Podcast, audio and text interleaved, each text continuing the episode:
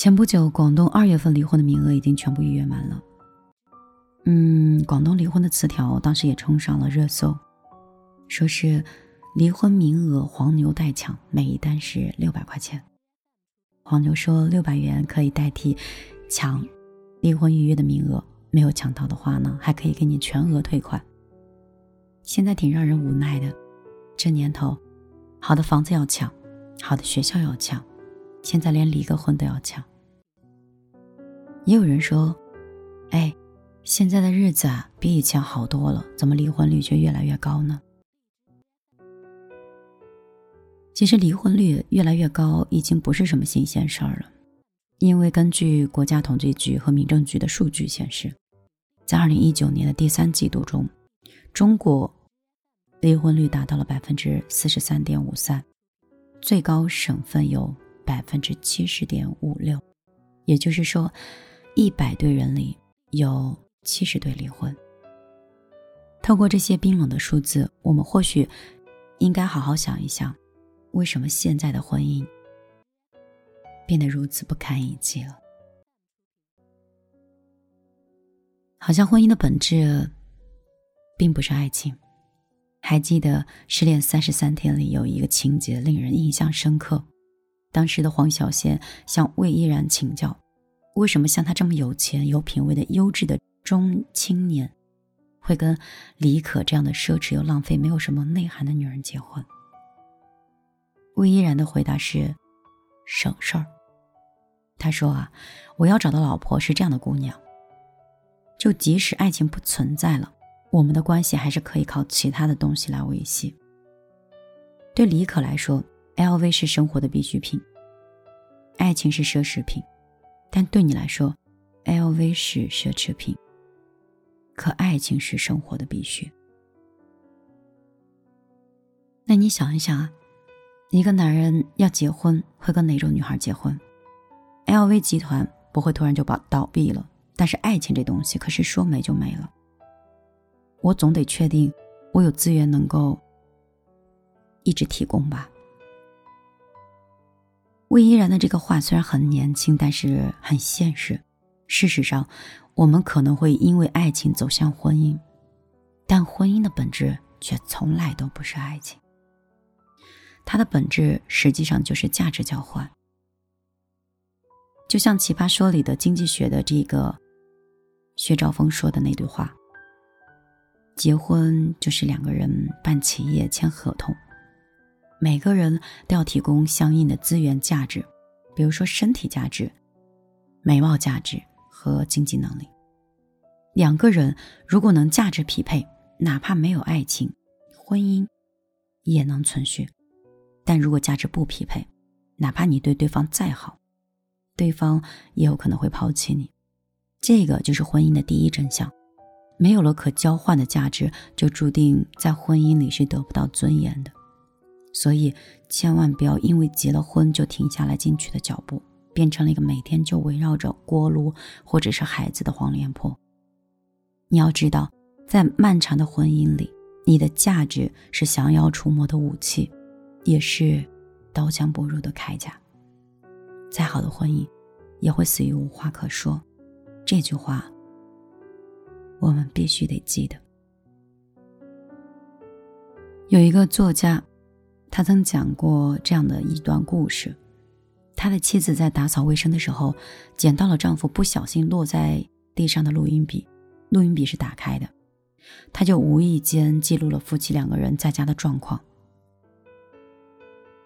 妻子很好奇，打开录音笔，结果里面是翻书的声音、打哈欠的声音、开关电视的声音、桌子晃动的声音，没有两个人说话。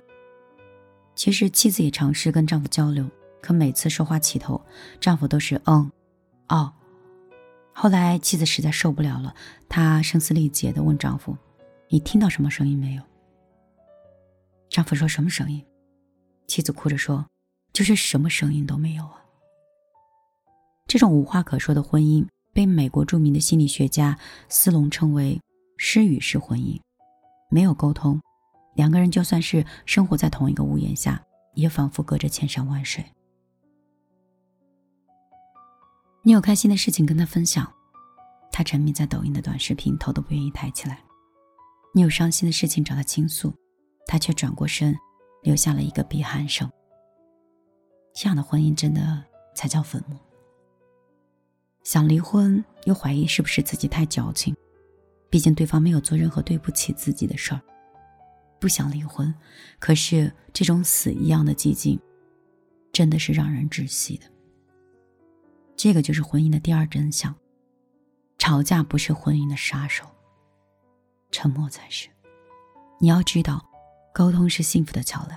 如果能放下工作，花时间去听爱人的故事，我们会放下手机，跟他去分享一天。也许，这种平淡。才是生活里的小惊喜。还有一点呢，他们说每对夫妻都有一个情感账户，就是生活中我们经常听到那种新闻：有一对夫妻因为不同方向的挤牙膏离婚了；一对情侣因为女生炒菜放盐多了吵着分手了。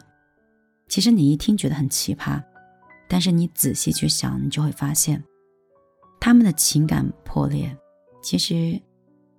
早就已经有迹可循了。其实，婚姻就是一个情感的银行，也是属于他们在一起的一个共同的账户。好像这对夫妻每一次增进感情的互动，就像是进账的存钱，然后每次的吵架或者是冲突，都是往外取钱。情感账户里存的越多，夫妻的感情就越稳定。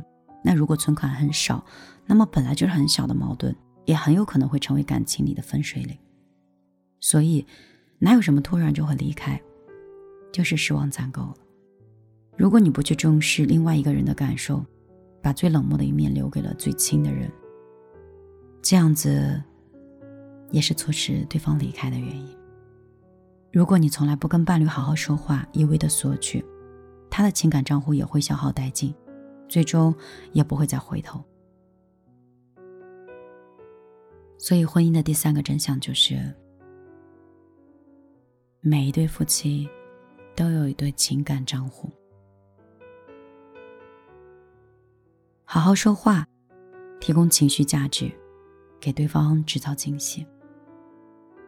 最后一个，我想说，如果你婚姻不幸的话，一定要及时止损。这句话很重要，也希望这篇文章可以真正帮助到需要听的人。可能在你不懂婚姻的时候，不懂爱的时候，和一个人建立了一段关系，又用我的话来说，又不自律的选择的生了孩子，而生完孩子之后才发现。这个家庭和这个人并不适合你，所以也在这里想植入一句话跟你说：不生孩子是女人最大的自律。虽然经营好一段婚姻需要我们提供价值、懂得沟通、愿意经营，但是前提是我们要遇到一个对的人。如果对方是一个不值得付出的人，那么最好的办法就是立刻抽身和及时止损。在经济学上有一个鳄鱼法则，叫。当一只鳄鱼咬住你的脚，如果你试图用手把脚从鳄鱼的嘴巴里拉出来的时候，很有可能鳄鱼会同时咬住你的手和脚。你越是挣扎，就会越咬得惨。唯一的办法就是牺牲一只脚，让损失最小化。其实鳄鱼法则也同样适用于婚姻。有时候你的越忍让，他就会越得寸进尺，最后你只有。退无可退和毫无底线。或许啊，嫁错一个男人不是最可怕的，可怕的是一个女人对另外一个男人的心存幻想，选择用卑微和妥协的维系婚姻的方式，结果就是越陷越深和一错再错。知否知否，李明兰劝姐姐那样一段话说：“既入穷巷，就该及时掉头才是，而不是。”等一世消磨，悔之晚矣。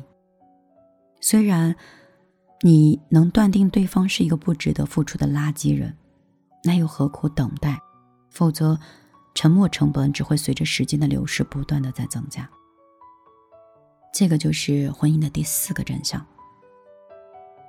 别总用自己的底线跟烂人烂事儿纠缠。如果遇人不淑，婚姻不幸，就一定要及时止损。要知道，每个人最终的归属都是自己。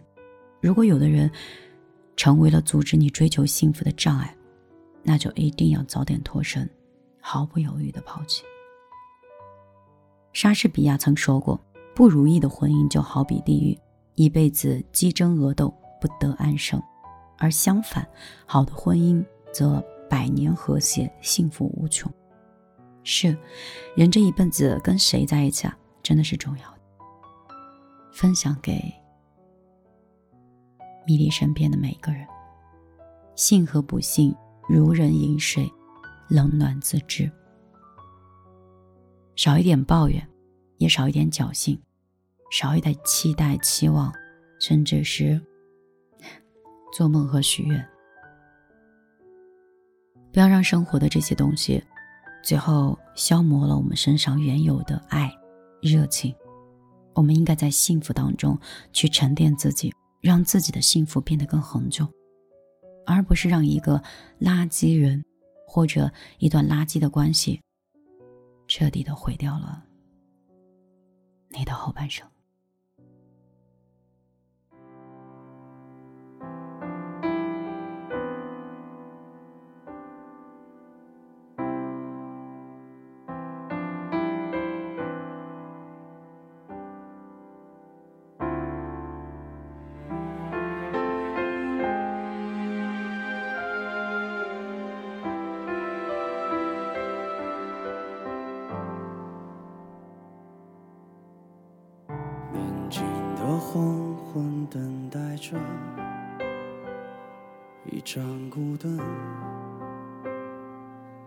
一声问候，不过心血来潮哼一首老歌，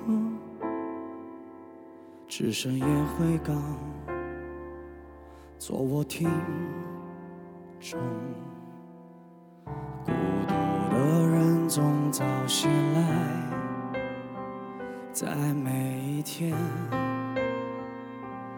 每一个清晨，翻开日记本里留下的疑问，又有哪一个能有答案？把言不由衷当成习惯，让情。绪不安慢慢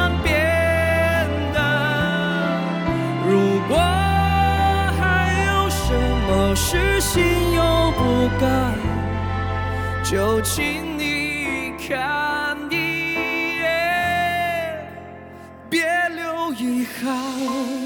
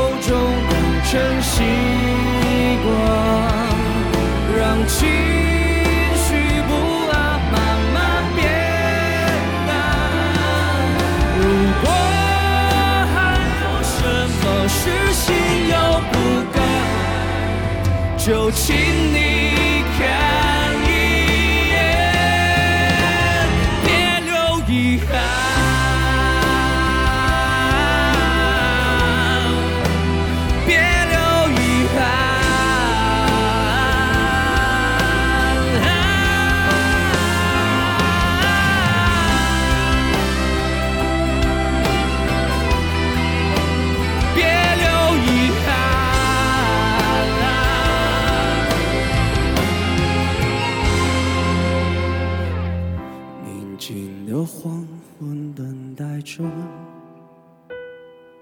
一盏孤灯，